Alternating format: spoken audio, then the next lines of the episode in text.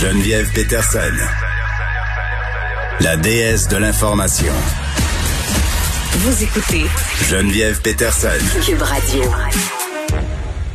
Bon, on parle de ces règles de magasinage qui ont été resserrées pour le temps des fêtes avec Roxane Borges de Silva, qui est professeure à l'École de santé publique de l'Université de Montréal. Madame Borges de Silva, bonjour. Bonjour, Madame Peterson. Bon, avant de plonger euh, dans le magasinage, Roxane, euh, parlons tout d'abord du nombre de cas aujourd'hui. 1514 nouvelles infections. C'est un record depuis le début de la pandémie. Là. En effet, c'est un record et c'est un peu décourageant de voir ces chiffres-là qui continuent d'augmenter et surtout euh, l'augmentation en fait qu'on voit dans les régions euh, qui n'étaient pas tant touchées jusqu'à présent comme le bassin Laurent ou, euh, ou la Gaspésie où on voit une forte augmentation.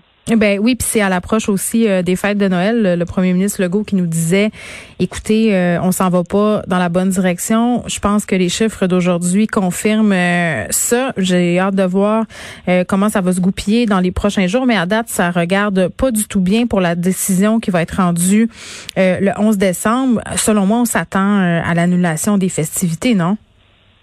Oui, en fait, euh, je, je pense que ce serait une bonne solution euh, dans la mesure où, euh, ben, avec toutes les sorties qu'on a vues dernièrement, mm l'augmentation des cas et, et on voit que les dans les hôpitaux, ça va pas super bien, que ce soit pour le nombre de lits occupés ou les urgences ou même les ressources humaines, les travailleurs de la santé. Donc, dans ce contexte, ça serait peut-être la meilleure décision à prendre que d'annuler toutes les fêtes pour éviter de contaminer ben, des personnes plus vulnérables, mais surtout pour éviter de se retrouver mm. quatre semaines après au salon funéraire euh, ben, à cause de la contamination pendant les fêtes. Ben oui, effectivement, on veut vraiment pas ça. Et euh, mais on veut magasiner, paradoxalement. c'est ce que je trouve un peu euh, ridicule. Beaucoup de gens désirent aller dans les commerces de façon physique, même si c'est possible quand même de faire majoritairement nos achats en ligne. Mais toujours est-il que on nous met aujourd'hui de nouvelles balises. Plusieurs Québécois vont devoir se coltailler avec des files d'attente durant leur magasinage euh, des fêtes. Par contre, mhm. euh, en entendant ça ce matin, quand j'entendais Mme Guilbeault parler de ces mesures-là, parler des amendes aussi auxquelles s'exposeraient euh, les commerces qui ne respecteraient pas ça, c'est-à-dire de contrôler euh, le nombre de personnes à l'intérieur et de ne pas afficher le nombre de personnes maximales admises à l'intérieur, je me disais, il me semble que depuis le début de la pandémie, les centres commerciaux ne sont pas particulièrement reconnus pour être des lieux d'éclosion. En, fait, euh, on a euh, des assez. En fait, on n'a pas vraiment de données. Euh, ben, en fait, oui, on en a. C'est pas vrai parce qu'au 30 septembre, la, la, en fait, la, la comment s'appelle la directrice régionale de santé publique, là, le docteur Drouin, énonçait que sur l'île de Montréal, un quart des éclosions se retrouvaient dans les milieux de travail, se situaient dans les magasins de détail. Donc, on a quelques données quand même qui montrent qu'il y a des éclosions dans ces milieux-là. Hmm, c'est les seules données que j'ai trouvées. Par contre, ce que je peux vous dire aussi, c'est qu'il y a un outil qui a été développé justement des risques associés au suivant le travail qu'on fait, euh, associés à ben, des risques de contamination ou d'attraper la, la Covid suivant le travail qu'on fait. Un outil qui a été développé par ma collègue Marie Connolly euh, et qui est disponible sur le site Tirano. Et en fait, on voit que le risque pour les gens qui travaillent dans les, euh, ben, les représentants, les vendeurs, les gens qui travaillent dans le commerce de détail, le risque est quand même à un niveau euh, ben, 62, comme elle dit, sur 100, qui est en fait un, risque, un risque qui est qualifié de moyen à élever, euh, ben, en fait élevé même. Donc, euh, on voit quand même qu'il y a un risque euh, pour les ces travailleurs-là, et il y a un risque aussi pour les personnes qui y vont. Puis, de toute façon, il faut toujours revenir à ces règles de base qui sont dans un milieu clos, sans masque, sans distanciation, sans lavage des mains, avec beaucoup de personnes sur place, on a de très gros risques. Donc, plus ces mesures, moins ces mesures-là sont respectées, plus on a des risques. Et les magasins, c'est clairement un endroit, même si les espaces sont ventilés, où on peut accumuler beaucoup de personnes, où le port du masque peut être moins bien ben, moins bien respecté, euh, la distanciation également, on maximise le nombre de contacts, on se lave pas toujours les mains et, et là on part une éclosion. Donc c'est très dangereux quand même. Oui, puis je me posais euh, la question, moi je suis allée au centre commercial deux fois depuis que c'est rouvert, dont une fois euh, dans un grand magasin où on pouvait essayer des vêtements. Et rendu dans la cabine, parce que tout avait l'air super bien organisé, on faisait la file, on nous assurait que les vêtements étaient placés en quarantaine. Et dans l'autre magasin où j'ai été, les vêtements étaient désinfectés avec un steamer, une machine à vapeur.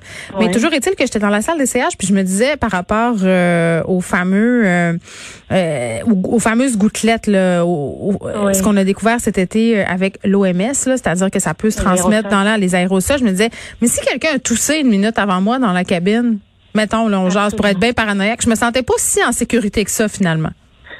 Je suis bien d'accord avec vous. C'est vraiment pas quelque chose que je ferais en ce moment d'aller essayer des vêtements dans une cabine. Puis, au-delà des aérosols, il y a aussi le fait de toucher les surfaces.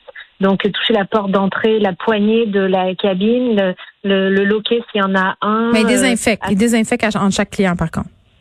Ah bon, ok, bon, tant mieux. Mais bon, euh, moi, je, je, je, je sais qu'il y a des grandes, des grandes chaînes de magasins qui ont interdit l'essayage sur place et qui proposent aux gens euh, d'emporter le linge et qui peuvent le retourner euh, dans les 30 jours et être remboursé. C'est une autre option aussi qui est possible. Mais moi, je recommande vraiment pas d'essayer les, les vêtements sur place.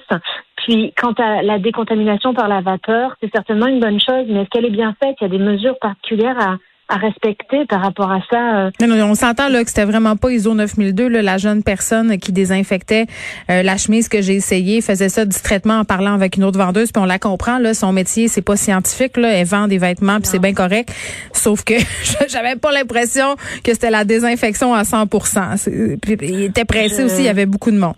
Euh, mais voilà, là, Madame euh, Borges de Silva, euh, par rapport à ces mesures, euh, néanmoins, je pense que plusieurs centres commerciaux, plusieurs commerces, comme je le disais au début de l'émission, les appliquaient déjà très, très bien. Avant, on parle de la distanciation, on parle des, des files d'attente, on parle du nombre de personnes maximales à l'intérieur des commerces. En classe, ça changera pas grand-chose. D'ailleurs, c'est ce que nous a dit un propriétaire de centre d'achat auquel on a parlé, là, que pour eux, bon, écoutez, là, ils faisaient sensiblement ça. La seule chose qui va changer, c'est qu'il va afficher le nombre de personnes, va mettre des pancartes. Mais je me pose quand même la question. Moi, j'ai perçu, euh, et là c'est une impression personnelle et j'ai passé d'études là-dessus, mais j'ai perçu un relâchement entre le début de la pandémie et euh, disons euh, ben, qui a eu lieu au cours de l'été et au début de l'automne. Mais je pense que oui, il y a moins d'agents de sécurité, il y a moins de personnes qui contrôlent, bien sûr. Puis on voit moins de files d'attente aussi devant les magasins. Donc est-ce que les gens fréquentent moins les magasins ou est-ce que les mesures ont été relâchées sur le nombre de personnes à l'intérieur? Je pense aux grands centres, euh, aux grands centres d'achat précisément là, ou aux grandes chaînes de de, des grands centres commerciaux, pour pas donner de nom, euh, on voit qu'il y a du monde dans ces magasins-là. Là. Et la distance n'est pas respectée pour les avoir fréquentés quelques-uns euh, dernièrement, euh, particulièrement la fin de semaine. Donc, il y a des mesures absolument à, à retirer là-dessus. Et, et en fait, je, je, je, trouve que c'est une très bonne idée que la ministre Guilbault les rappelle, ces mesures-là, parce qu'on on est à risque. Plus on a de monde dans un, un, un, lieu, plus on a de chances d'être exposé au virus et de l'attraper. Puis en même temps, il faut les appliquer. Puis encore faut-il qu'il y ait des gens qui aient contrôlé tout ça.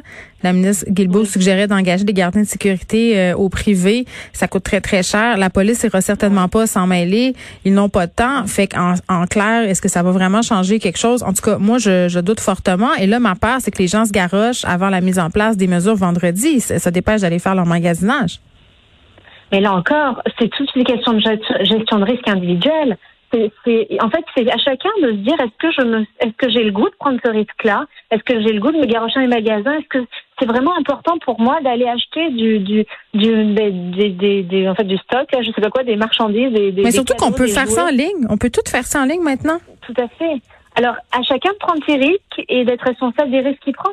Et, et là, en tout cas, moi, je j'ai envie d'inviter les gens à arrêter de compter sur le gouvernement et, et ce paternalisme-là du gouvernement. Il faut qu'on soit conscient des risques qu'on prend et arrêter de dépendre des mesures du gouvernement. Soyons responsables et, et assumons les risques qu'on prend quand on va euh, s'exposer comme ça dans des centres d'achat où euh, il y a énormément de monde. On porte, certaines personnes portent mal le masque, lavent mal les mains. On est à moins de deux mètres très souvent de, de plusieurs personnes inconnues. C'est dangereux. C'est dangereux quand même.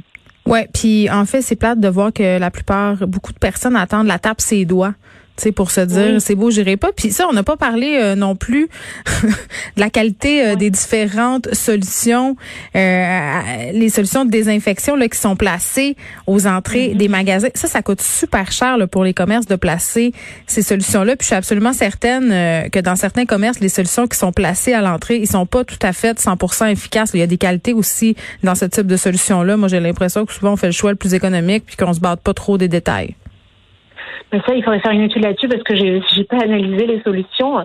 Mais euh, en fait, j'ai aucune idée, mais c'est possible que oui, comme vous dites, comme ça vaut très cher, il y ait il y a des personnes qui, en fait, des magasins qui, qui prennent des solutions moins chères ou moins efficaces. Ça, je j'ai aucune idée là-dessus. Je pourrais pas m'avancer. Il faudrait faire une étude. Ce serait intéressant d'ailleurs. Ben oui, puis on avait nos collègues de JE qui avaient fait un reportage un peu plus tôt euh, il y a quelques semaines sur euh, justement les nouveaux joueurs dans cette industrie-là. Santé Canada euh, qui a abaissé entre guillemets ses exigences. Donc beaucoup de personnes sentant la manne d'argent se sont lancées dans la fabrication de ces gels-là. Et ce qu'on a, ce qu'ils ont démontré, c'est qu'ils n'étaient vraiment pas tous euh, fabriqués de la même façon et que leur efficacité était assez relative selon l'endroit où ils étaient fabriqués. Bref, euh, on s'en va du côté du vaccin. Je pense que c'est la chose euh, qu'on attend. C'est le plus beau cadeau de Noël qu'on pourrait pas avoir. Tout le monde attend ce vaccin-là comme si c'était la solution miracle. Et là, ce matin, je suis un peu tombée en bas de ma chaise quand j'ai lu dans différents médias qu'un, mais ça, on s'en doutait, là, que le vaccin apporterait pas nécessairement un retour à la normale tout de suite. On en a déjà parlé ensemble. Mais que deux, et c'est surtout le vaccin n'empêcherait pas d'attraper la COVID. Ben non, en effet, le vaccin en fait va surtout permettre de réduire euh, le, ben, en fait de minimiser le développement de symptômes graves ou sévères euh, particulièrement pour les personnes vulnérables. Mais par contre, euh, c'est pas clair pour la transmission, à savoir s'il va permettre d'empêcher la transmission pour une personne qui sera vaccinée, qui sera quand même touchée par la Covid. Et c'est pas clair non plus aussi la période d'immunité. Donc, euh, en fait, on risque d'avoir beaucoup de personnes asymptomatiques euh, qui seront vaccinées, mais qui transmettront la Covid peut-être à, à d'autres personnes qui elles le seront pas, donc euh, et qui en fait sans être des personnes vulnérables à risque, admettons de 70 ans et plus, n'auront pas eu le vaccin, mais vont du coup euh, avoir euh, développé des symptômes ben, comme des symptômes grippaux embêtants, c'est-à-dire deux semaines au lit par exemple, mmh. mais mais sans avoir à être hospitalisé. Donc donc non, ce, ce il faut pas voir le vaccin comme une solution miracle qui va nous permettre de jeter les masques aux poubelles, euh, arrêter les principes de distanciation, euh, de minimisation du nombre de contacts et de contacts et euh, et, et, faire des gros parties là. Non, malheureusement, ça va prendre beaucoup de temps avant de pouvoir revenir à une vie de, de, de 2019, si je peux dire. Je suis déprimée. Je suis vraiment déprimée. C'est mieux que rien, mais c'est presque rien. Sérieusement. En fait, ce vaccin-là va surtout permettre d'éviter en fait d'éviter les décès euh, les décès liés à la Covid et d'éviter aussi de surcharger le système de soins et mm. donc de pouvoir continuer de prendre en charge les personnes qui ont des besoins autres de santé autres que la que pour la Covid. Vous savez toutes ces personnes qui sont en attente pour des chirurgies ou pour des cancers, etc. Oui, ça c'est très préoccupant.